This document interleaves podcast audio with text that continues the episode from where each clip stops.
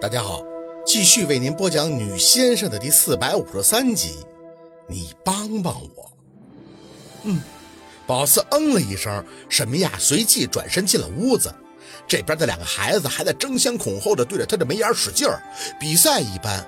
宝四也顾不上别的，只觉得烟花在心头绽放，胳膊一左一右抱着两个孩子起身。妈妈不哭了，不哭了啊！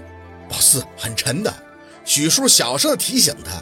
这么抱会很累的，宝四摇头，近乎于贪婪地看着孩子们近距离的小脸儿。没事不沉。许叔笑了笑，走到宝四身前开口：“老夫人是中午到的，她知道你去省城了，就说不用故意告诉你，怕你开车太着急。可我这儿，怕你再回来晚了，孩子好睡了，所以，我懂。”看了许叔一眼，宝四还是傻笑。谢你了，许叔，这是太大的惊喜了。就是下回不许用自己从滑房上摔下来这种借口了啊！我一样着急。许叔哎了一声，带着那么一丝抱歉的站在那里，眼底心酸却又幸福，胳膊有些发酸。老实讲，真的不轻松。但宝四就是喜欢抱着，仔细的看着星辰，他完全就是个萌萌哒版的小鹿二，一眼看上去就是个小正太，比在视频里看到的要胖一些。脸嫩嫩的，和所有的一岁多的孩子一样，一掐就像是能拧出水来。见宝四看他，他也在眨巴着眼看宝四，好像是在好奇的打量。小手摸着宝四的脸，嘴里叫着：“妈妈，妈妈。”思月就不一样了，他被宝四抱起后就异常的活泼，一直咯咯的笑着，搂着宝四的脖子，还回头指着地上的兔子：“妈妈，兔兔。”宝四知道他们还不太会说话，含着泪点头。是兔子，小白兔，兔兔兔。思月还在说着，被宝四抱了一会儿，这小身子就朝地上使劲儿，圆溜溜的眼睛亮晶晶的看着宝四，一副着急要去玩兔子的模样，特别的自来熟，有点让宝四照了镜子的错觉。宝四见过家里人给他拍的百天照，现在在看思月，完全就是像在看小时候的自己。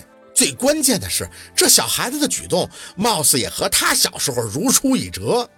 有对比就会发现差异，妹妹活泼，哥哥要更沉稳安静。宝四一直抱着自己抱不动了，这才松手放着他俩在地上跑，看着他俩走的一摇一晃的，再去撵着兔子玩，视线一分一秒的都没有从孩子身上移开。他们喜欢玩什么，宝四就一点脾气没有的陪着玩，连带着教着两个复读机般的小家伙学着说话。第一次发现，原来自己这么有耐心。兔子要跑，一看思月急了，宝四就过去帮忙抓。星辰会在宝四抓住抱过来后，很有陆二风范的对着兔子就一指，嘴里啊啊两声。那边思月呢看到就颠颠跑过来，嘴里笑个不停的蹲到星辰旁边，伸着小手摸着，嘴里还会说兔兔兔。宝四笑着坐在他们俩的身前点头，对呀，这是小白兔。那星星是谁呀？思月会用小手指指向星辰，嘴里含糊着说着。宝宝，宝宝，宝四忍不住的笑。月月呢？哪个是月月？思月特别捧场的又指向自己。宝宝，宝宝，宝四乐不可支，看向一直淡定的星辰。星星啊，谁是妈妈？他抬起肉嘟嘟的小脸，眨巴着眼睛看宝四，似乎在说：别以为我小就问我这么低能的问题。许是看宝四的表情太期待了，颤悠悠的起身，在宝四惊讶的神情中，对着他的脸一亲。妈妈，一旁的思月见状就不甘落后，自己也站起来，两步就扑到了宝四的怀里，对着他的另一边脸也是吧唧一声，妈妈。宝四真觉得自己幸福的要死了。太阳落山的时候，这两个小家伙才去睡。听许叔说，两个孩子到了这儿就一直在院里玩，早就该累了，这是看他回来高兴了，所以才多挺了几个小时。宝四抱着星星，沈明雅带来的保姆帮他抱着月月。上楼时，沈明雅还跟在身边小声的提醒：“这个姿势不对，孩子会不舒服的。”很虚心的学习。尽管孩子一岁多了，宝四还绝对是个新手。好在孩子白天上厕所已经会提醒了。星辰会在玩时忽然不玩了，指着自己的裤子不动。宝四愣了几秒，就迅速的反应，他这是要解手了。思月不是指这孩子蹦的字儿很多，他想要上厕所时就会直接说嘘嘘嘘。相比之下，思月会对诉求表达的更明白也更直接。不过宝四喜欢他们之间的这种反差，总觉得在期待着每一分钟都有不同的惊喜。两个孩子就是两种惊喜。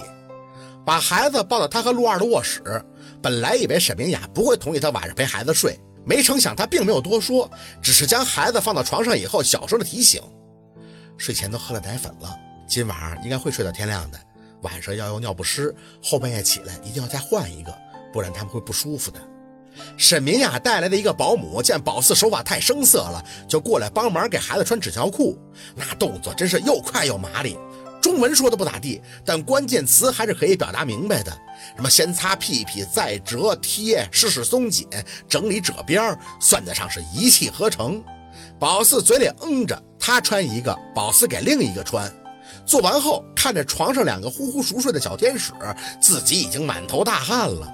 别说这玩意儿看着简单，做起来是真累呀。主要你得加点小心啊。看孩子睡得那么好，生怕就给弄醒了啊，不舒服啊。易碎品真的就觉得他们像是易碎品一样，恨不得捧着含着，手上的力气都不敢太大喽。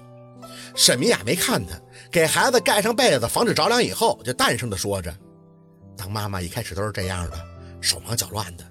我生老大的那会儿啊，哪有纸尿裤这个东西，都是自己洗尿片的。晚上要醒个五六次，就怕孩子尿湿了没得给换的，屁股再不舒服了。”宝四有些发愣。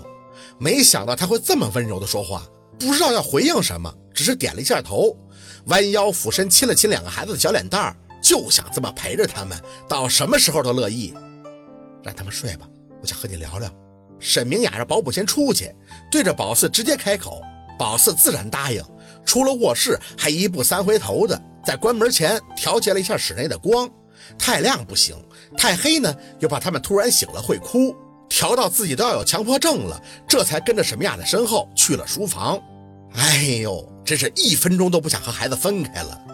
走进书房，沈明雅已经背对着他站在窗口的位置。其实啊，陆二去年就让我把孩子带回来给你看看，他怕你想孩子。但那个时候他爷爷生病了，精神很差，我就只能带着两个小家伙去陪他爷爷，所以呢，就拖到现在才把孩子给你带过来看看。别怪我啊。